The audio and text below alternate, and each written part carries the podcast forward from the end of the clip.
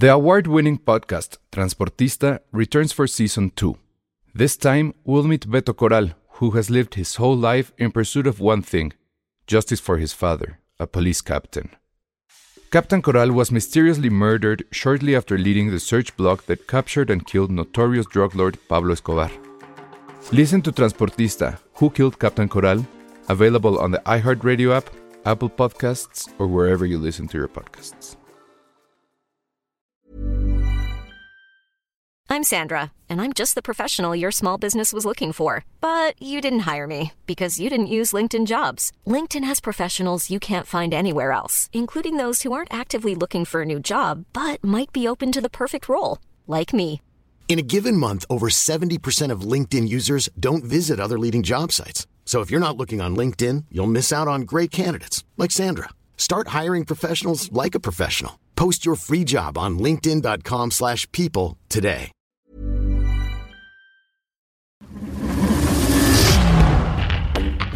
people today. Movistar presenta. Con Movistar On sabes exactamente cómo lo usas y en qué gastas tu saldo.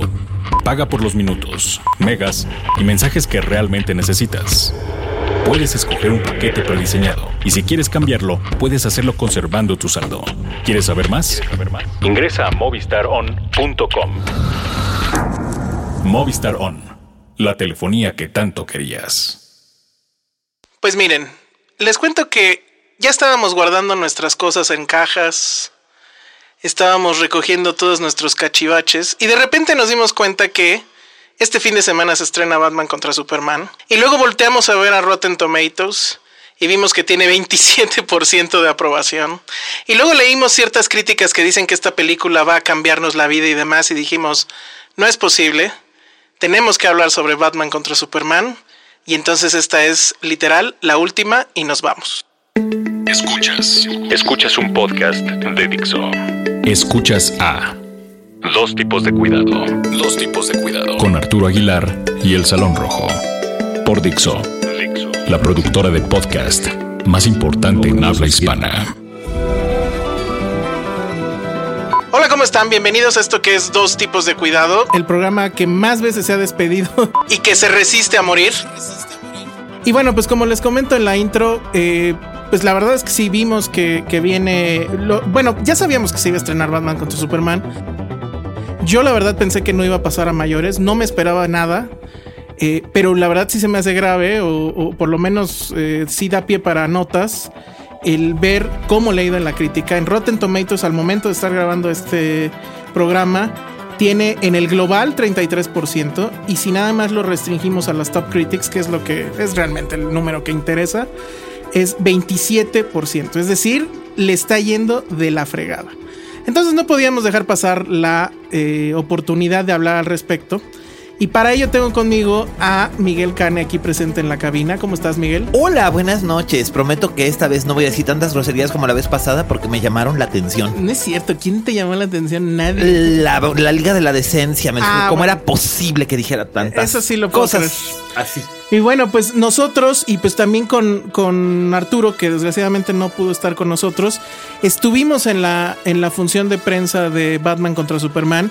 Y no sé si tú qué opinas, Miguel, pero me gustaría empezar todo este asunto, eh, pues hablando de qué es lo que pasó en esa función de prensa, que a mí la verdad... eh, pues sí me pareció alguien, alguien ahí en tribuna de repente dijo, oigan, esto es una falta de respeto. Y creo que sí tenía mucha razón. El tema es que nos citaron aproximadamente como por ahí de la una. Decía la invitación, si mal no recuerdo, una y cuarto de la tarde. Para que entráramos ya. Y bueno, que la función empezara a las 2 de la tarde. De una película que además dura 2 horas 40, tengo entendido. Así es. Y pues eran las tres y media. Y la película no empezaba. Y la verdad, eso fue. O sea, bueno, estuvimos. Ustedes estuvieron cuánto tiempo en realidad? Cinco horas en el cine. Básicamente salimos ahí después de las 6 de la tarde. Exactamente. Era y como yo, para volverte loco. Totalmente. Y yo, por ejemplo, pues la verdad es que tenía otras cosas impos- eh, bueno, que no podía cancelar. Impostergable. Exactamente.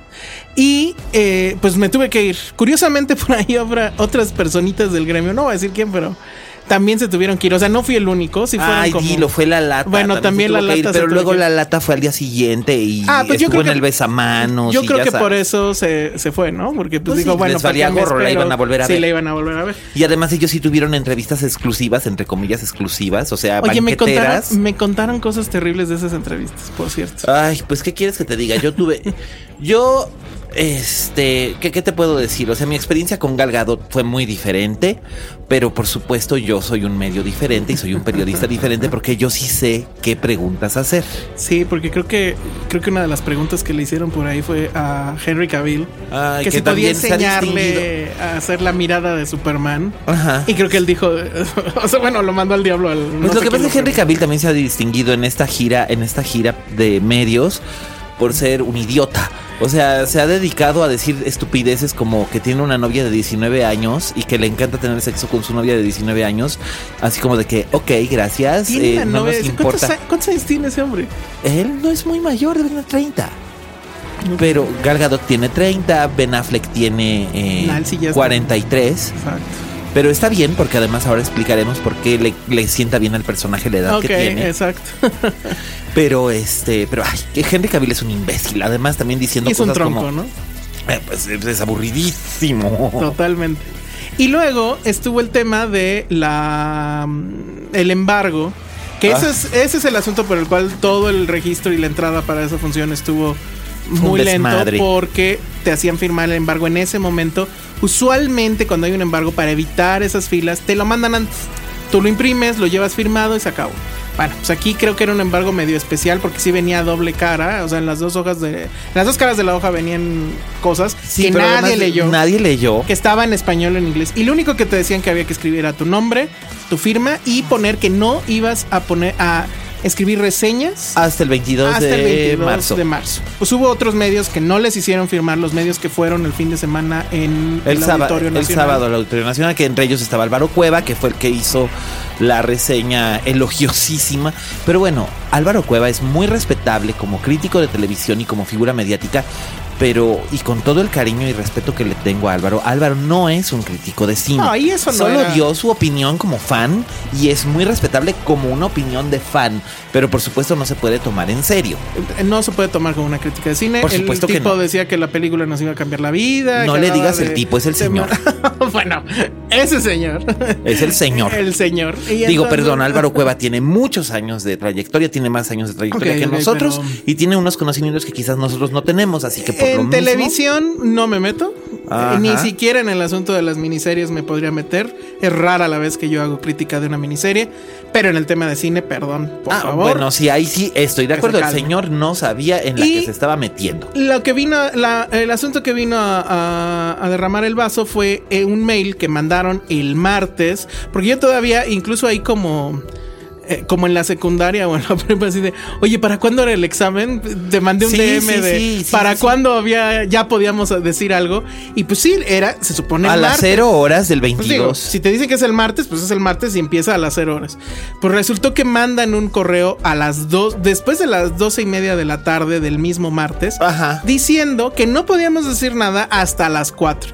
Y pues fue así de, ups, too late, porque pues ya habíamos... eh, por eso puse, por eso puse aquel tweet que decía, archívese bajo mails que debía haber mandado el viernes. Mira, a- seamos un poco serios aquí en este caso. Yo sé que escuchan en las distribuidoras es, todos los podcasts porque es importante que tengan todo el feedback posible.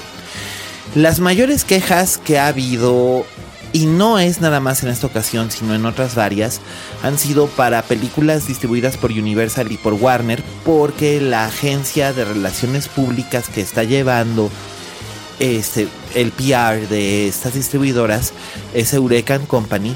Y desde que Eureka cambió su personal hace algunos años y desde que Eduardo Martínez Soto Alessi dejó de trabajar en Warner y se dieron cambios no han encontrado todavía la manera, la dinámica correcta para trabajar. Esto ha provocado mucha inquina por parte de ciertos sectores del, del, del medio porque dan preferencia a medios o a Twitter o a, tuiti- o a tuiteros que les llaman entre comillas influencers Este se manda a junkets a, a personas que no tienen preparación, que no tienen conocimiento, pero que tienen muchos millones de seguidores en YouTube o en Twitter y tal. Y lo que están buscando es llegar a un cierto tipo de mercado. Yo no puedo reprocharles eso. Lo que me sí me parece a veces terrible y en su momento lo hablé con ellos fue que es por eso se le falta el respeto a los medios Sí, más la, ma- la profesionales. la mala organización, ¿no? O sea, Sí. que inviten a quien quieran a su fiesta. Digo, no tengo problema. no, por supuesto. Pero que nos hagan esperar dos horas y media para que empiece la película. Que nos manden un mail de ese estilo no, no, de, en- oigan. En el, en, en- en el Auditorio Nacional fue peor. ah, bueno, ahí sí ya ni fui. No fue súper caótico. Tampoco fui Las a- quejas fueron monumentales. Ya tampoco fui a la conferencia de prensa por lo mismo, pues digo, ya ni había podido terminar de ver la película. Y luego el, ten- el tono del mail, ¿no? El tono de, oigan, ¿saben qué? Pues hasta las 4 y bueno, espérame, pero pues, o sea, eso ya casi casi censura, ¿no? Entonces, bueno, vamos a dejarlo ahí, pero bueno, sí queríamos comentarlo. Eh, tienes razón, eh, antes, eh, cuando estaba por lo menos este Eduardo, Eduardo, sí. en Warner, él sí tomaba muy en serio lo del, lo del eh, Los embargo. No, y lo del embargo. Por porque- supuesto, y, y tiene que hacerlo, es parte de su trabajo. y llegó a vetar gente por, por violar por- el por embargo violar- de por violar manera. los embargos. Estoy totalmente de acuerdo. Lo único que yo considero que, este, que se tiene que hacer es tener un poco de respeto a ciertos medios. Por ejemplo, eso de que piden que, que lleves reseñas de ciertas películas. Ah. Eso me parece. Ok, aquí hay un punto. Sí es importante que lleves reseñas en medio, no en Facebook, no en Twitter, reseñas en, en- en un medio profesional, no en un blog, sino en un, en un medio medio, que acrediten que efectivamente eres un este, eres parte de un medio. Eso me parece correcto. Lo que no me parece correcto es la exigencia. Sin embargo, también, bueno. y, y también después- que sea de, de- usualmente son sus películas más flojas, ¿no? Bueno, dices, eh, necesitan la promoción y eso Pues me sí, parece pero no bien, obligarla, pero ¿no? no es obligatoria. Pero bueno, vamos y a después, dejar espérame, déjame A terminar de decir ajá. lo que tenía que decir porque también tengo que dar crédito a quien lo merece. Ok. Cuando yo hablé, por ejemplo, con Alberto eh, al, al respecto de eso, este, él me dijo, no, tienes razón, de hecho tú siempre eres bienvenido a Sí. nuestras funciones. A mí también Pero bueno, yo tengo 20 extendieron años, tengo 20 años dedicándome a esto, me conocen. A mí también me Pero extendieron este, esa. No es animadversión ni es ni son ganas de molestar, es simplemente muchachos, así como ustedes esperan que nosotros hagamos el mejor de los trabajos y lo hacemos con mucho gusto, solamente esperamos que sea recíproco. Eso Muy es bien. todo. Pues ahí está. Entonces ese fue lo el preámbulo al asunto de Batman contra Superman. Y después de este corte, pues nos vamos a, a opinar sobre la película. Regresamos con Dos tipos de cuidado. Cine en Dixo. Estamos de vuelta aquí en este programa especial de dos tipos de cuidado sobre la película Batman contra Superman, que bueno, pues eh, le ha ido muy mal en las críticas, por lo menos en Estados Unidos. Creo que aquí en México le ha ido tremendamente bien. Es un contraste increíble. Pero bueno, pues vámonos directo. Tú, eh, Miguel, ¿qué opinaste de la película? ¿Cuál es tu crítica de la película? Mi Bueno, a ver. Había muchas expectativas, tanto positivas como negativas, al respecto de esta película. Había gente que estaba esperando que fuera un, un tren descarrilándose. Y había gente que tenía, eh, y que de hecho aún tiene y sostiene, este, unas eh, opiniones que son completamente irreales al respecto de ella. No es una mala película en el sentido de que sea un desastre. No está mal hecha eh, técnicamente. Tiene problemas muy serios, pero sabemos que esos problemas vienen porque la persona que está a cargo de hacer la película, o sea, la cabeza de la película es Zack Snyder, que es un cineasta mediocre. Así es, totalmente.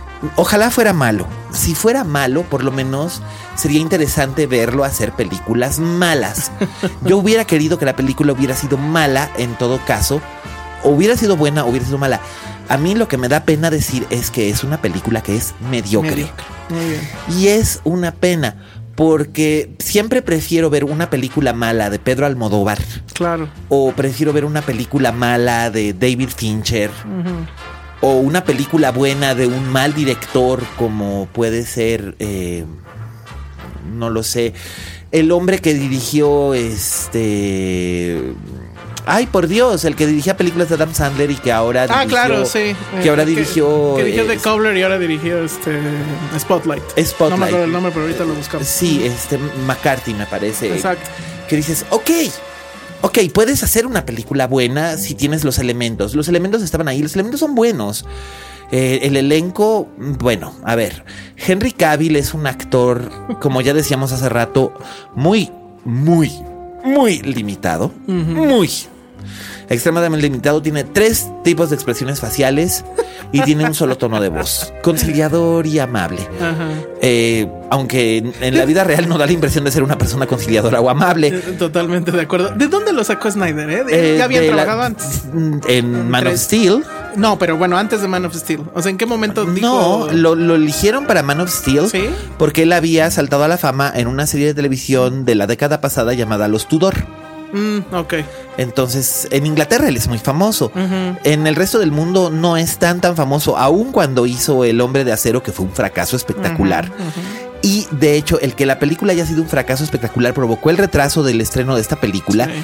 Porque se tuvieron que hacer reescrituras de muchas cosas. La película funciona de la siguiente manera, y tú no me vas a dejar mentir: es setup. Sí, totalmente. Es completamente setup. O sea, están preparándonos para algo que va a venir más grande que esperemos que no las dirija Snyder. De hecho, el rumor es que las va a dirigir George Miller, las películas de la Liga de la Justicia. eso sería increíble. Ojalá. Ojalá, no sabemos, ojalá. Ahora, antes de que nos vayamos de este tema del setup, ¿estás de acuerdo que aquí están copiando absolutamente la fórmula Marvel? Que Marvel son unos genios. es la necesidad, sí es un posicionamiento similar a Marvel. es sí puede decirse que es una imitación. Pero bueno, Marvel en su momento no es que haya descubierto el hilo negro, simplemente que sabían cuál era su mercado y sabían cómo llegarle. Ok. En ese sentido. Pero como que hay, como que hay una. hay una sutileza, tal vez, en por ejemplo, el final de Batman Begins. Que termina con Gordon entregándole a Batman este, las pruebas de un crimen que acaba de cometer alguien vestido de payaso y que es una tarjeta que dice Joker. Ajá. El cliffhanger de eso es fenomenal porque dices, ya quiero ver la que sigue. Claro. A el tema que hace Marvel, que es toda la película en cierta forma es como un largo stinger este, extendido ajá. de ya va a venir esto, va a venir esto. Y tienes que esperar cuando ya viene, los créditos. Es, ajá. Y cuando ya viene que dices, bueno, ya va a venir Avengers 1 ah, pero ya va a venir Avengers 2 y va a estar increíble. Y, mira que Avengers, 2 fue bastante fallida. pero eso fue por intervención del estudio, no por el director. Totalmente. Y en Avengers 2, oye, ya va a venir este Civil War. Y en Civil War, supongo que te van a decir, y ya viene Thanos. Y así se está. bueno, de hecho, Thanos está, Thanos está viniendo desde Capitán América. Ajá, pero así poquito, ¿no? Supongo que va a venir la gran película de Thanos. Sí, bueno, ya todos sabemos que Josh Brolin es Thanos, pero bueno. Ajá. Entonces, como que ese es el tema, ¿no? No están en lo que están, sino siempre están viendo hacia adelante. Pero, pero es que ese es el público al que se están dirigiendo, que es básicamente el teenager americano que no le importa lo que ya tiene, sino lo que va a venir después. Ajá. O sea, no tienen mucho. o Snyder al menos está tratando de hacer exactamente lo mismo. Es DC. Es DC, básicamente. Es DC, básicamente. Y, y, no puedo culparlos. Ahora bien, los primeros 40 minutos de Batman vs. Superman es básicamente mostrarnos lo que ocurrió en la, en la secuencia climática de la película anterior, desde el punto de vista de Bruce Wayne y Batman para explicarnos el origen de Batman, que además hay un error ahí de continuidad en la narrativa, muy raro. porque nos hace primero primero entendemos que Bruce Wayne se volvió Batman a raíz de, la batalla de Metrópolis en la que murieron empleados de Wayne Industries y él empieza a guardarle rencor a Superman por esto. Pero en realidad después nos explican que no fue un año y medio antes, eh, después que se volvió Batman, porque nadie se convierte en Batman en año y medio. Como nos lo explicó Christopher Nolan en su trilogía anterior, que por supuesto tenemos que considerar que pertenece a otro universo, porque no tiene absolutamente nada que ver. Y ahorita voy a hablarles acerca de la comparación entre los Batmans, porque me parece como comparar peras y manzanas. Em, lo que sucede aquí es básicamente lo siguiente, es setup para, para presentarnos a Batman. Cuando por fin vemos a Batman ya con el disfraz, han transcurrido 40 minutos. 40 minutos, que es la tercera parte de una película que dura eh, 2 horas 40. Entonces son, son 160 minutos. O sea, la los primeros 40 minutos es la primera cuarta parte. Este, se dedican a esto. Que ahora, no sé si estás de acuerdo conmigo, creo que sí empieza, bueno, Empieza, en realidad, de ahí ligero spoiler, otra vez con el tema de los papás de Bruce Wayne. Sí, por supuesto, es la primera, primera escena que en realidad no es un spoiler, todos sabemos cómo. y eso también se ve en los trailers. Sí, claro. Pero luego viene esta escena, toda esta secuencia que platicabas, que es que también viene en los trailers, conste, que es Bruce Wayne llegando a, a, A Metrópolis. Gotham- a Metrópolis desde Gotham, que ahora son ciudades vecinas. Ah, sí, ¿qué tal eso, eh? Eso sí a mí me pareció súper loco. De, o sea, Gotham y Metrópolis están a distancia como de Manhattan, ¿no? Eh, sí, o sea, y, es- eh, y es- Manhattan y Brooklyn. ¿no? Ah, sí, Ah, o sea, ah, sí, me lo cual me pareció un poco absurdo porque Exacto. los que conocemos la geografía, según los... eh, eh, se supone que Gotham es Boston y se Ajá. supone que Metrópolis es Manhattan. Ajá. O sea, por lo menos hay un- una separación como de unas cinco dirías, horas. ¿qué, en- qué en ojete coche. de Superman que no le ayuda a Batman con el relajo que trae en Gotham, ¿no? Pero bueno. Pues sí, pero se supone que no sabe quién es. Pero bueno, entonces está esta escena donde efectivamente llega Bruce Wayne, Bruce Wayne, no Batman, Bruce Wayne, en una camioneta que está tratando de llegar al edificio que le pertenece dentro de Metrópolis. Ajá. Y está viendo toda la destrucción que vimos en, en Man of Steel, pero aparte la vemos desde un punto de vista de un hombre común. Sí, de- del hombre de la abajo calle, lo hacia cual es interesante. Está muy bien, eso a mí me pareció muy emocionante y eso le da un buen motivo a Batman, a Bruce Wayne, como para odiar a Superman, guardarle No rencor. odiarlo, o por lo menos sí tener un foco rojo, porque estamos en un Batman que está muy cercano, o intenta estarlo, al Batman de Frank Miller de obviamente de Dark Knight Returns, ¿no? Por este supuesto, hombre de hecho es evidente incluso en la secuencia de la, de la, pelea, de la pelea. entre ambos. Es este hombre fascista, de blancos o negros, de estás conmigo o estás O en contra mía. en contra mía, Y exacto. básicamente es el tema. Entonces ahí creo que hay un punto muy interesante en, en lo que hace Snyder, porque además agarra las críticas que había, la crítica más fuerte que había contra Man of Steel, que era justamente esa. O sea, Superman destruye Metrópolis más que ayudarla. Y nadie hace y nada. nadie hace nada. Y entonces lo utiliza como argumento para darle un motivo a la mitad de la pelea, ¿no? Que es Batman. Entonces, ahorita vamos a ver cuál era o, o cuáles son los motivos de Superman para querer irse contra Batman. Nada más vámonos a una pausa y, y lo comentamos. Escuchas, a dos tipos de cuidado. Fixo.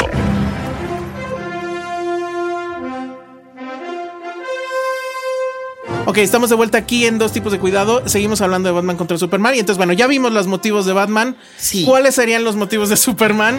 Que creo que esos son los más oscuros, Pues son- grises, no sé. Pues lo que pasa es que, a ver, yo tuve un problema muy serio y mi problema serio es la caracterización de Lex Luthor. Lex Luthor durante décadas, desde su primera aparición, era el mastermind de todas las maldades que había en DC. Es decir, a Lex Luthor le respondía el Joker.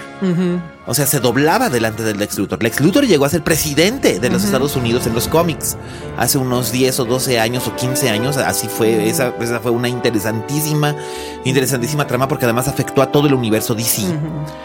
Eh, y Luthor era un personaje fuerte, frío, impasivo e implacable. Y aquí nos presentan a eh, Jesse Eisenberg haciendo una interpretación muy afectada del ex Luthor, que es una mezcla entre Mark Zuckerberg Exacto. y Liberace. Muy bien. Yo no me opongo a que A mí sí me gustó, ¿eh? a mí me parece, verdad. mira, el que conviertan a un personaje en LGBT de repente es un truco que me parece un poco tonto. Y sí, o sea, todo parece indicar que sí, lo que han hecho es convertir al ex Luthor en, en gay o en asexual o en una cosa muy rara, amaneradísima y afectadísima.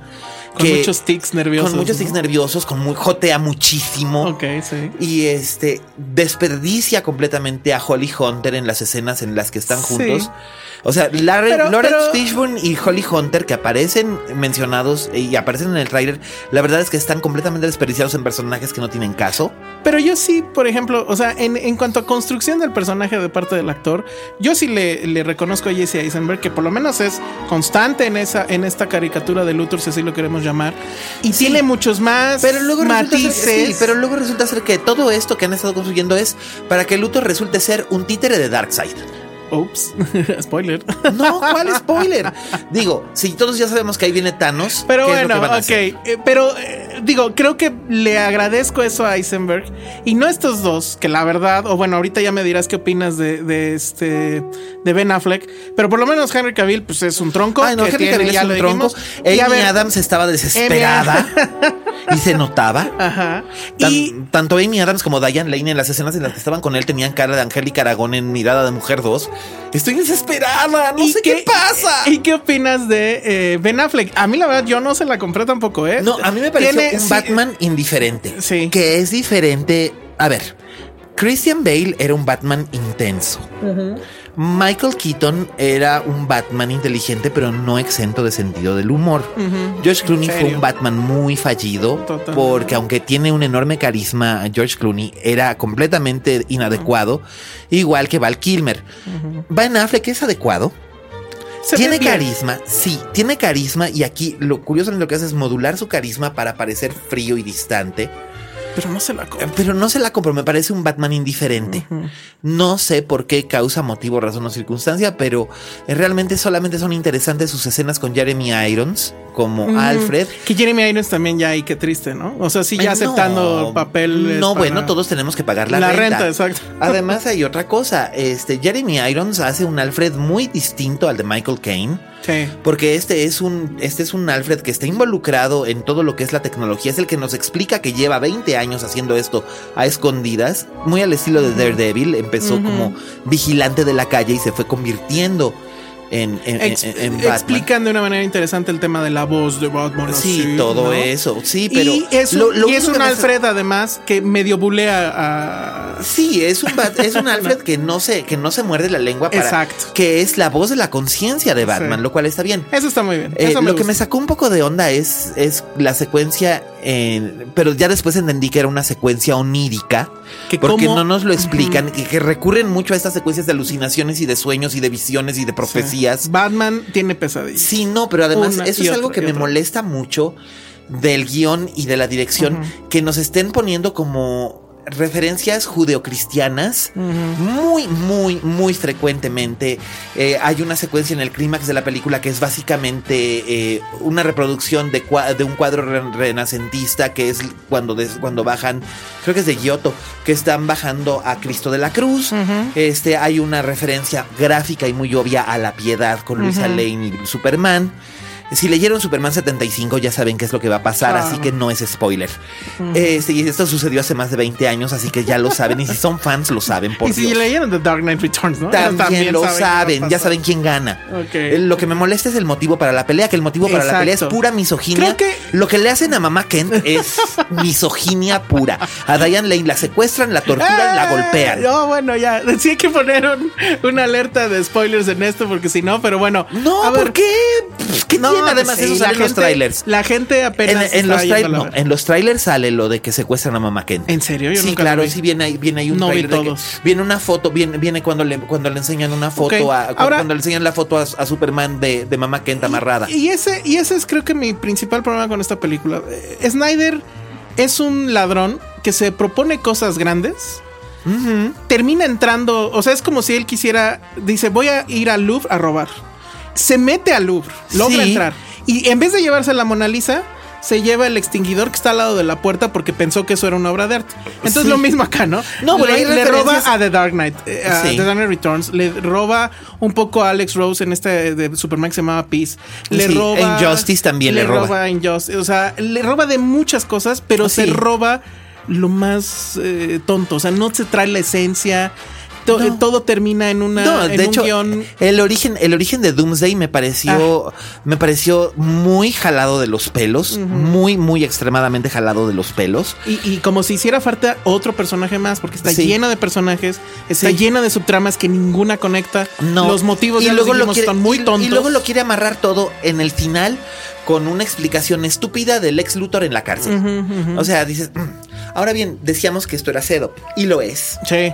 Porque, no solamente es el setup de esta, la película tiene setup a sí misma, sino también a, las a dos películas que vienen en 2017 y 2018, que son, en 2017 viene Wonder Woman dirigida por Patty Jenkins y en 2018 viene este, Justice League. Justice League. Y por supuesto es, es- es tan anticipado la, la aparición de los este de, de- de los héroes que serán los de la Liga de la Justicia. Ya se puede decir porque se sabe que son tres. Son Cyborg, que originalmente era miembro de los Teen Titans. Ajá. Este, Flash. Que, qué mal, porque a mí me gustaba mucho más cuando la Liga de la Justicia era con Martian Manhunter, pero bueno. Bueno.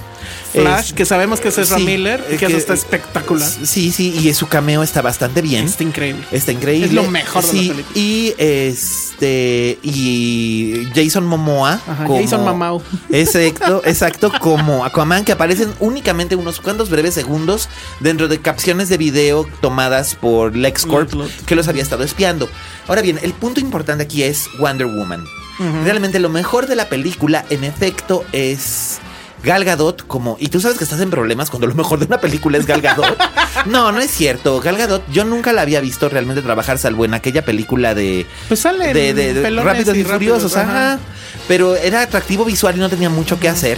Y aquí bueno, sí. aquí media película es atractivo visual. Este tema Sí. de que la ves como socialité de Polanco que está en todas las Pero fiestas es que es vestida una, pri- elegante. es que es una princesa. No, pues sí, pero no saben es qué onda, ¿no? princesa, Sí. Y ahí tiene también un serio problema de edición porque hay un momento en el que están en otra fiesta que sucede de repente. O sea, de repente corte y ya están en otra fiesta. Este. Batman En- y en ella. y museo etcétera. hablando Pero, acerca de una pieza A ver, te dejo, sí. te dejo los últimos minutos que nos quedan porque ya tenemos que acabar. Ajá. Para que nos digas de, de Wonder Woman que yo sé que, Sí. que es tu fuerte. Mira, lo hicieron bien. De hecho, no se refieren a ella como Wonder Woman en ningún momento. Eso está bien. En ningún momento, porque ella, y esto ya lo saben, eh, esto no fue ningún spoiler, no era ningún secreto, ella ya había sido una heroína antes. Ella había sido una heroína 100 años antes, en la Primera Guerra Mundial. Ella ya era una leyenda. Por eso es que la reconoce, por eso es que la reconoce Batman. Y por eso le pregunta, ¿quién eres? Y ella, ¿Y, ella- y qué crema usas? Porque estás Sí, igualita. estás igualita. este, y ella, ella es el personaje que tiene humor, porque hay intentos de humor en la película Hijo. que son muy fallidos, excepto los de ella. Los de ella son buenos.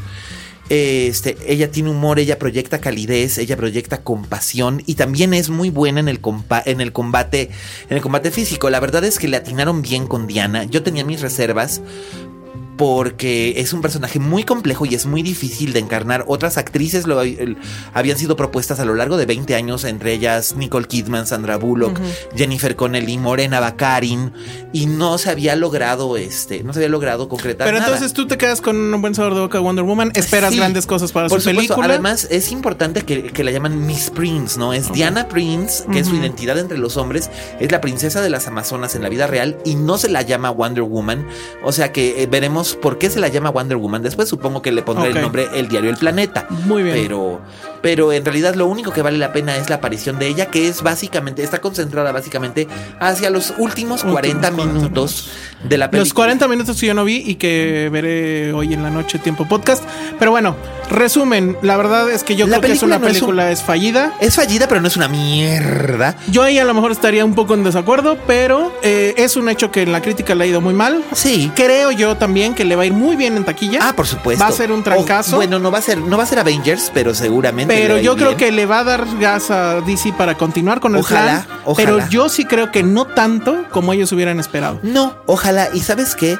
Realmente lo único que me quedaron ganas de hacer después de ver esta película es que ya llegue 2017 para ver la película de Wonder Woman dirigida por Patty Jenkins. A mí lo que me dieron ganas es de volver a leer a John Byrne y su Man of Steel. Pero bueno, Miguel, vas a escribir crítica y dónde la vamos a poder leer. Eh, este viernes en Milenio Diario. Perfecto. La, eh, la mía sí. va a estar en Filmsteria y eh, eventualmente en el Universal. Y el domingo viene una charla con Con Gal Gadot, o Con ¿no? Gal Gadot, sí. Perfecto. Muy bien. Bueno, pues muchas gracias a todos los que escucharon este programa especial. Vayan a ver la película. Aquí no se trata de que no pero la además, vayan a ver eso de, No, vayan a verla, formen su opinión. Los fanboys, por supuesto, van a desestimar todo lo que estamos diciendo y está bien. Para eso son fanboys. Este. Eh, Pero yo quiero decir algo aquí. No crean ustedes que esta es la última, última emisión de dos tipos de cuidado. Lo que va a pasar con dos tipos de cuidado es que va a mutar, se va a convertir en el podcast del Salón Rojo. Así que No estén sabemos, muy pendientes. Este hombre es muy modesto y se chivea y se muerde el rebozo, lo estoy viendo.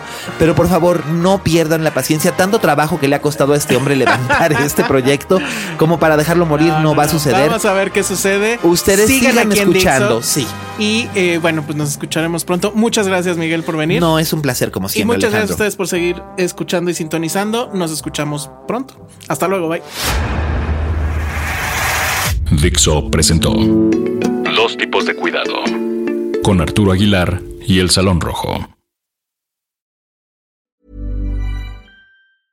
Hey, it's Paige DeSorbo from Giggly Squad. High quality fashion without the price tag. Say hello to Quince.